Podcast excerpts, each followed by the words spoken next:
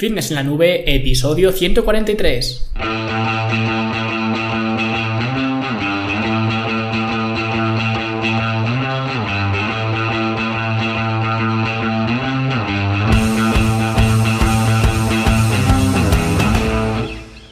A todos un viernes más aquí a vuestro podcast, a Fitness en la Nube, donde hablamos de fitness, de nutrición, de entrenamiento y donde cada viernes, cada semana os traigo las técnicas, los consejos, estrategias, trucos y todo lo que necesitéis para mejorar vuestro físico y tener un estilo de vida más activo y más saludable.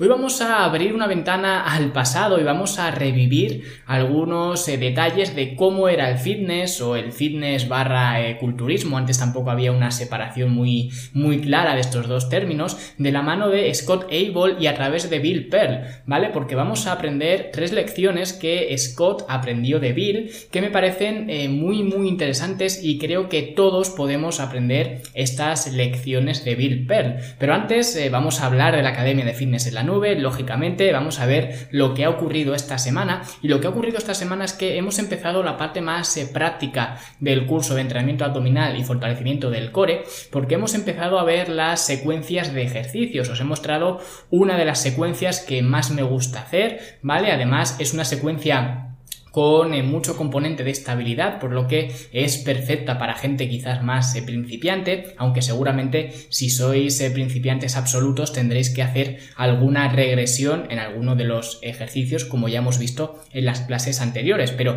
en esta clase os muestro en tiempo real, ¿vale? En directo, cómo hacer la secuencia y en las siguientes tres clases pues veremos otras tres secuencias para que tengáis cuatro secuencias completas listas para utilizar si es que no queréis vosotros armaos vuestras eh, propias secuencias que con la información de las clases anteriores pues eh, no tendríais ningún problema en, hacerlo porque ya habréis visto que es eh, bastante sencillo, bastante simple de hacer. Pero por si acaso queréis que os lo den todo hecho, por así decirlo, pues os dejaré las cuatro secuencias para terminar este curso y ya nos pondremos a mirar los siguientes cursos que vendrán próximamente. Y luego otra novedad, además de la clase de la semana que siempre hacemos es que también tenéis disponible en la sección de programas de entrenamiento un entrenamiento especial, digamos, para hacer en vacaciones. Y digo que es especial no porque sea eh, mágico o porque eh, solo se puede hacer si estás de vacaciones, sino porque está diseñado de tal forma que sea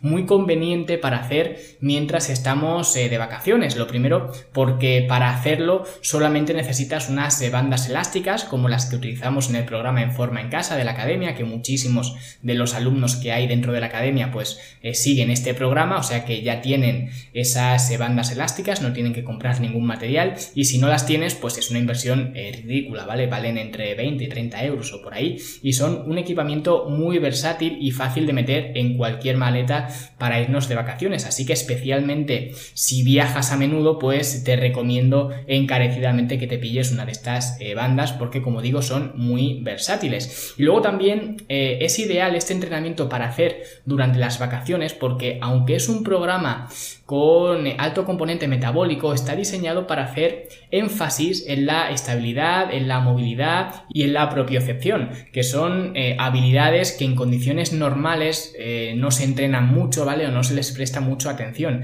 Así que eh, es una muy buena idea darle este toque diferente, digamos, y utilizar estas habilidades para no perder la forma física durante las vacaciones. Y realmente, al igual que especifico en el programa de entrenamiento, ¿vale? Aquí también lo especifico, este programa no es para todo el mundo que esté de vacaciones, ¿vale? Es decir, si estás entrenando todo el año y tienes una semana en agosto, que es la única semana del año que te vas a ir por ahí y que no vas a entrenar, pues en lo último que deberías pensar es en entrenar, ¿vale? Vete, disfruta, pásatelo bien y ya está. Ya te preocuparás de entrenar eh, cuando vuelvas. Pero es cierto que hay algunos eh, afortunados y afortunadas que a lo mejor se van por ahí pues 20 días, un mes, ¿vale? Ahora en verano. Y en esos casos, eh, cuando vas a estar tanto tiempo fuera de los entrenamientos, entonces sí que recomiendo hacer algo de, actividad de, musculación para no volver totalmente desentrenado, ¿vale? Y no perder tu forma física. Entonces, para esos casos sí que recomiendo entrenar y recomiendo este programa de entrenamiento que como digo lo tenéis en la sección lógicamente de programas de entrenamiento por si queréis echarle un vistazo. Y bueno, ya no os voy a dar más la vara, ya lo sabéis, eh, son 10 euros al mes, sin permanencia y podéis eh, ver y descargar todos los programas de entrenamiento distintos que hay, todos los cursos, todo el material para conseguir verte mejor, sentirte mejor y rendir mejor, que es al final de lo que se trata dentro de la academia. Y ahora sí, vamos a ponernos eh, ya con este segundo Summercast, que en este caso lo vamos a hacer menos técnico que la semana pasada, con ese artículo de Meno, ¿vale? Lo vamos a hacer más vivencial. Y este artículo que voy a eh, narraros es un artículo que me gustó eh, mucho cuando lo leí, además es bastante reciente, es del 29 de mayo de este año, así que está recién salido del horno casi y está alojado en T-Nation, ¿vale? Que es una web muy potente con muchísimos eh, artículos, algunos son mejores, otros son peores, ¿no? Pero este a mí me encantó porque te hace ver cómo eran las cosas antes y cómo son ahora, ¿vale? Te das cuenta de que eh, algo no cuadra y que muchas veces mirar al pasado o cómo se hacían las cosas en el pasado o cómo veían las cosas en el pasado nos sirve para mejorar, digamos, el futuro, ¿vale? Aunque suene muy eh, de película, ¿no? Y bueno, no me enrollo más, vamos a ver lo que Scott nos cuenta eh, sobre Bill Pearl. Y lo primero es lo primero, ¿quién es Bill Pearl? Puede que algunos de vosotros no conozcáis a Bill Pearl o que no sepáis el impacto que tuvo en toda la industria. A mí me gusta explicarlo de esta manera. Bill Pearl era Arnold antes de que estuviera Arnold. Bill Pearl fue el culturista superestrella y sus primeros libros deberían considerarse una lectura obligatoria, especialmente el de Keys to the Inner Universe. Yo conocí a Bill en el verano de 1989 cuando estuve trabajando en el prestigioso Muscle Camp de Los Ángeles. Mi trabajo era abrir el gimnasio cada mañana. Llegaba allí a las 4 y media de la mañana y aún recuerdo cómo los fluorescentes tardaban alrededor de 15 minutos en encenderse por completo. La mitad de mi calentamiento la hacía a oscuras, prácticamente tenía todo el gimnasio para mí solo hasta que Bill empezó a llegar más o menos a la misma hora. Cuando me presenté, él me dio la mano y me dijo, ha sido un placer verte de entrenar.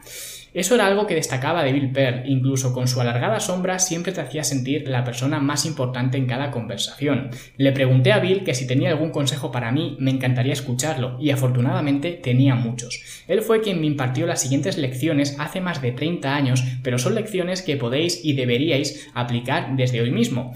La primera lección es deja de entrenar como si tuvieras algo que demostrar y en lugar de eso entrena como si tuvieras algo que conseguir. A la siguiente mañana Bill Pearl me cogió en privado y me dijo, Scott, ¿qué estás tratando de conseguir con tu entrenamiento? Aún recuerdo no ser capaz de darle a Bill una respuesta razonable más allá de alguna respuesta de niño de guardería haciendo referencia al grupo muscular que estaba trabajando. Él me dijo que parecía que entrenaba como si tuviera algo que probar, pero que en lugar de eso cada entrenamiento debería basarse en algo que conseguir, más allá de los números y del esfuerzo invertido. Y tenía razón, entrenaba como si tuviera algo que demostrar, ya que nunca fui tan fuerte como el resto de culturistas de mi tamaño, siempre trataba trataba de hacer más que ellos, y Bill se dio cuenta enseguida. En lugar de entrenar para construir mis pectorales, por ejemplo, entrenaba para levantar más en mi press de banca. Era como todos esos chicos que veis ahora en el gimnasio, cada semana empezando siempre con el press de banca, siempre con los mismos pesos, mismas repeticiones y la misma mala técnica, ya sabéis, un ayudante cogiendo la barra por detrás y haciendo un ejercicio híbrido entre press de banca y remo al mentón. Y luego todos los demás ejercicios siguen siendo ejercicios para machacar el pecho. Pregúntales qué están intentando conseguir y no sabrán decírtelo. Y todos hemos visto ese chico con piernas esmirriadas cargar al máximo la prensa de piernas para hacer un rango de recorrido de solo un par de centímetros. Eso es entrenar como si tuvieras algo que demostrar en lugar de entrenar como si tuvieras algo que conseguir, un objetivo. No sé la cantidad de carreras que he visto terminarse por culpa de roturas, desgarros y hernias por culpa de gente que entrenaba como si tuviera algo que demostrar en lugar de algo que conseguir. Puede ser por esos compañeros de entrenamiento motivándote a hacer más repeticiones incluso cuando la técnica se perdía, o por esa gente añadiendo más y más peso al press de banca o a la sentadilla o a otros ejercicios solamente por seguirle el ritmo a su compañero de entreno o por tener expectativas poco reales. Todo esto solo lleva a malos resultados. Entrenar como si tuvieras algo que conseguir en lugar de entrenar como si tuvieras algo que demostrar te pone en una mejor posición de madurez. Empieza por pensar en tu entrenamiento y en lo que quieres conseguir con él más allá de los números. Deja siempre el ego en la puerta del gimnasio. Lección número 2. Aprende haciendo pero también aprende observando. En ese momento el campeonato del Mister Olympia estaba a la vuelta de la esquina y los mayores pros iban a venir al Muscle Camp para entrenar. Una mañana Bill me pidió quedar en el gimnasio cuando estaba más lleno. Fui a verlo y el gimnasio estaba lleno de gente, incluyendo algunos pros, entre los cuales estaba el Mister Olympia regente Lee Haney. Recuerdo estar preguntándome qué tipo de entrenamiento sería el que me pondría Bill ese día, pero cuando llegué allí me dijo que habíamos ido solamente a mirar, a mirar a todo el mundo, desde las personas de a pie hasta los mejores profesionales y amateurs. Al principio fue un poco decepcionante, pero poco a poco veía cuál era su intención. Bill señalaba a alguien entrenando y me preguntaba que qué veía yo. En un lado del gimnasio estaba el clásico aspirante a Mister Olympia haciendo press de banca con un ayudante y estaba sufriendo, pero realmente sufriendo, para completar un par de repeticiones con 140 kilos. Su técnica era horrible y su compañero le estaba ayudando a conseguir un par de repeticiones forzadas. Esto en ese momento fue bastante chocante para mí porque recordaba haber visto a ese culturista unos meses antes en una de las revistas de culturismo más populares levantando 180 kilos. Era obvio que algunos de esos pesos de la revista eran falsos. En otra esquina del gimnasio estaba Lee Haney entrenando la espalda y los hombros y nunca olvidaré esa imagen. Nunca había visto nada parecido. Con Lee Haney parecía que había alguna especie de simbiosis entre la barra que estaba usando y su propio cuerpo. A diferencia del otro competidor de Mr. Olympia, no podrías adivinar dónde terminaba la barra y dónde empezaba el cuerpo de Lee. Parecían trabajar juntos como una única unidad. Más importante, Lee parecía entrenar increíblemente ligero comparado con los demás. Solamente tenía 85 kilos para hacer remo con barra y cuando empezó a hacer preses tras nuca solamente utilizaba un disco de 15 kilos a cada lado de la barra y solamente añadió 5 kilos más por lado más adelante.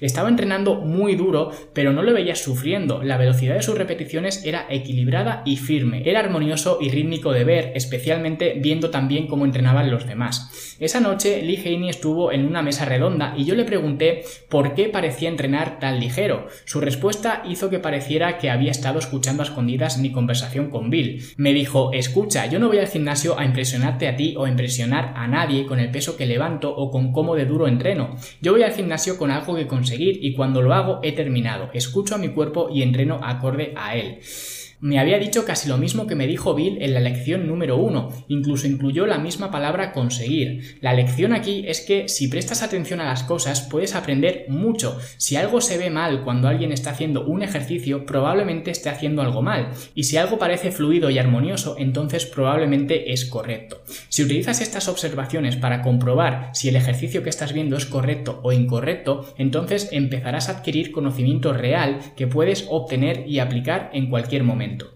Lección número 3. Entrena el músculo y no el movimiento. Bill me preguntó que si yo tenía ejercicios favoritos para cada parte del cuerpo. Mi respuesta fue por supuesto que sí. Bill me dijo que doblara el trabajo de esos ejercicios sin importar las modas y las tendencias que hubiera. Para Bill no había sentido en hacer ejercicios que no pudieras sentir el músculo trabajando. Esto es algo que sigue causando confusión a día de hoy. Muchos expertos en el campo de la fuerza y el acondicionamiento físico te dicen que entrenes el movimiento, no los músculos, cuando es justo al revés. Deberías entrenar el músculo, no el movimiento. Estos expertos se decantan por ejercicios como el press de banca y te dicen cuántas dominadas deberías ser capaz de hacer, haciendo énfasis en la importancia que tienen todos estos movimientos. Sin embargo, los expertos en la fuerza no son expertos en el desarrollo físico como Bill Pearl o Lee Haney o Dorian Yates. En los 90, Dorian Yates irrumpió en escena con un desarrollo físico colosal y su selección de ejercicios tenía marcada esta regla: entrena el músculo y no el movimiento. Por ejemplo, la máquina de pullover. Hasta ese momento, la máquina de pullover estaba en la mayoría de gimnasios acumulando polvo. Dorian hizo que esa máquina volviera a ser popular. Él también popularizó el remo 45 grados que en muchos sitios se llama incluso a día de hoy remo Yates. Pero la cosa es que al igual que Bill o Lee, Dorian explicó que escogió esos ejercicios porque conseguía sentir los músculos trabajando en cada repetición. Estaba trabajando el músculo, no el movimiento, y ese principio le guió para utilizar diferentes ejercicios de diferentes formas o hacer ejercicios conocidos de forma distinta para conseguir lo que se había propuesto puesto en cada entrenamiento. ¿Esto sirvió para que la gente joven aprendiera esta lección? No, para nada. La mayoría de la gente que iba al gimnasio buscaba la máquina de pullovers y hacían remo a 45 grados. Solo se preocupaban de entrenar el movimiento, no el músculo, sin tener en cuenta lo que había detrás de por qué Dorian escogía esos ejercicios y esa manera de realizarlos. Perdían toda la esencia de la selección de ejercicios, al contrario que alguien como yo. Yo, por ejemplo, siempre estuve a favor de un remo a 90 grados durante toda mi carrera porque eso me hacía sentir el movimiento mucho mejor de igual forma, por lo que Bill me enseñó, acabé dejando el press de banca porque otros ejercicios me hacían sentir un trabajo más eficiente en el pectoral. Además, eso de entrena para ganar fuerza y el desarrollo físico llegará es un gran mito de esta industria. Si realmente quieres un cuerpo desarrollado y equilibrado, entonces la mejor frase es entrena para desarrollar tu físico y la fuerza llegará. Aprende de una leyenda, yo lo hice y me ayudó a forjar una carrera de más de cuatro décadas. Resumiendo, 1. Deja de entrenar como si tuvieras algo que demostrar y entrena como si tuvieras algo que conseguir. 2. Aprende no solo haciendo, sino también observando. Y 3. Para desarrollar tu físico, entrena pensando en el músculo y no en el movimiento.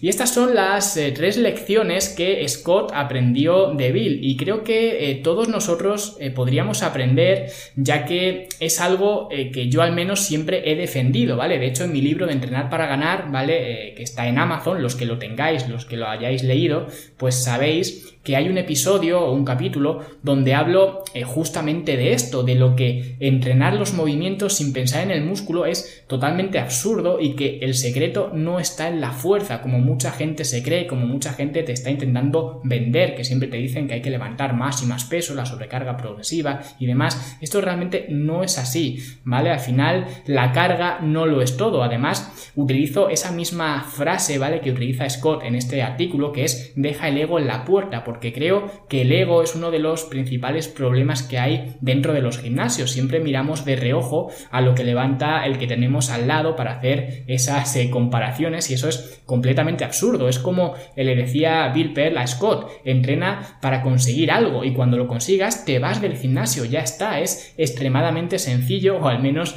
es sencillo de decir. Y creo que estas lecciones nos pueden ayudar mucho a cambiar nuestra eh, perspectiva del entrenamiento y a dejar de pensar en impresionar a los demás y en mover más y más peso para ganar músculo, que de esto, como digo, lo acabo de mencionar, pero también he hablado de esto en varias ocasiones en este podcast, así que tenéis eh, pues mi opinión por ahí en, en varios episodios. Así que estas son las lecciones que Scott aprendió y si vosotros queréis también poner otras lecciones que hayáis aprendido en toda vuestra eh, experiencia, entrenando de alguno de vuestros mentores o de vuestra propia experiencia, pues ya sabéis que tenéis abajo los comentarios para escribir todo lo que queráis. Y nosotros lo dejamos aquí, como siempre, gracias por vuestras valoraciones de 5 estrellas en iTunes, vuestros me gusta y comentarios en iBox. Espero que tengáis un eh, buen fin de semana y nosotros nos vemos como siempre en el siguiente episodio.